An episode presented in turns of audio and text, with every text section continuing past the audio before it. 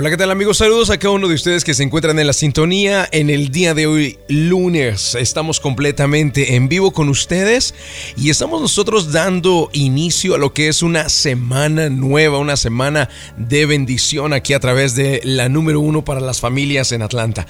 Vamos a leer el devocional. En el día de hoy quiero compartir con ustedes en el libro de Mateo, capítulo número 14 y versículo 14. De hecho, si te lo quieres grabar, es muy fácil. Mateo 14:14 14, está escrito, cuando Jesús bajó de la barca, vio a la gran multitud, tuvo compasión de ellos y sanó a los enfermos. Amigos, en el día de hoy el título del devocional es Amor por los heridos. Y cuando me refiero a amor por los heridos, me refiero al amor que Jesús desarrolló por la gente en general. Dice la Biblia que en aquella ocasión iba bajando de la barca y una gran multitud le esperaba. Dentro de toda esa multitud había varios enfermos, porque definitivamente muchos de los que seguían a Jesús eran personas que tenían sus dolencias. La fama se había corrido por todas las aldeas y esa fama decía que era un hombre que sanaba a los enfermos. Así que lo esperaban donde quiera que él se encontraba. En alguna ocasión incluso rompieron el techo de una casa para llevar a un enfermo. Lo buscaban los enfermos precisamente para poder recibir esa sanidad. Y Jesús tenía compasión de ellos. La Biblia dice que cuando bajó de la barca ya una gran multitud le esperaba. Muchos estaban enfermos, de los cuales empezaron a recibir la sanidad que Jesús tenía para ellos. Pero me llama la atención que eh, dice la Biblia que sanó a los enfermos. No dice que haya sanado a los que dentro de los enfermos eran justos. No dice que haya sanado a los que dentro de los enfermos eran buenos ni tampoco dice que haya sanado a los que se habían portado bien o a los que tenían un buen historial en la comunidad. No, amigos, Él sanó a todos por igual, independientemente de la forma en que se habían portado anteriormente. Así que el pasado no era una condicionante para que Jesús sanara a unos o a otros. Él lo hizo con todos los enfermos por igual. El pasado no influyó en su decisión de sanar a los enfermos, a los heridos, pero tampoco influyó el futuro, porque Jesús no solamente conocía el pasado, también conocía el futuro. Y el futuro de muchos de ellos no iba a ser el mejor. Estoy seguro que pudo sanar el habla de muchos mudos que algún día iban a maldecir con esa misma lengua. Estoy seguro que iba a sanar a paralíticos que un día iban a utilizar sus pies para correr a robar lo ajeno. Estoy seguro que sanó a muchos ciegos que después con esos mismos ojos iban ellos a codiciar lo ajeno. Estoy seguro también que sanó muchas manos que algún día en el futuro estarían dispuestas a matar.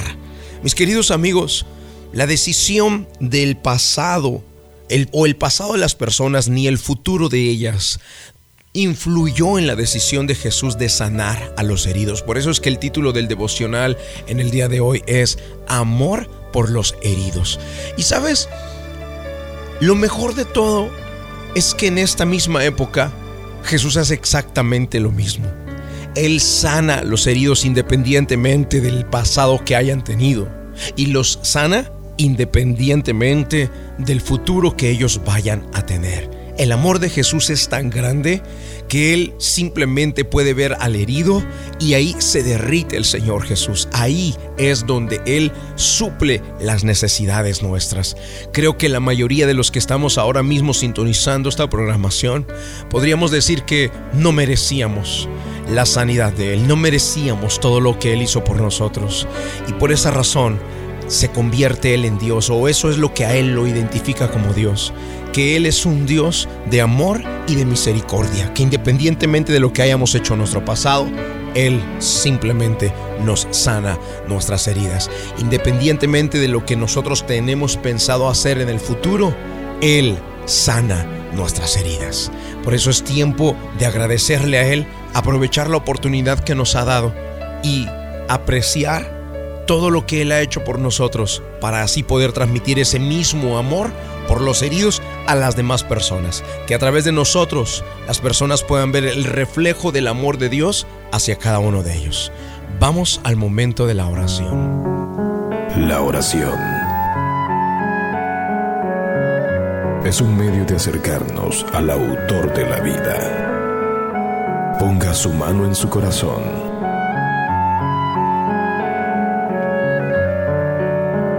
es momento de hacer oración. Vamos a hablar con Dios.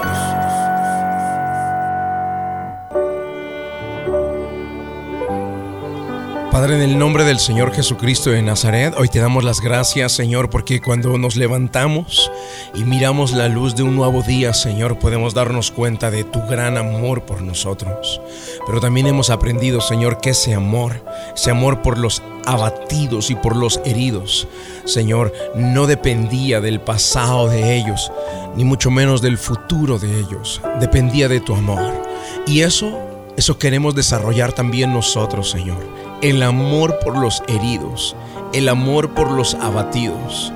Señor, independientemente de su condición, independientemente de su historial en la comunidad o en la sociedad, permítenos amarles, permítenos abrazarles, permítenos, Señor, dar lo mejor de nosotros para ellos, independientemente también del futuro de ellos. Nosotros no lo conocemos, Señor pero lo que sí conocemos es que debemos de imitar tu conducta y tu amor y que en nosotros debería de verse reflejado ese gran amor por las personas. Señor, hoy Hoy nos disponemos a iniciar una semana nueva y lo hacemos con la bendición tuya, Señor, enfocados en lo que tienes preparados para nosotros.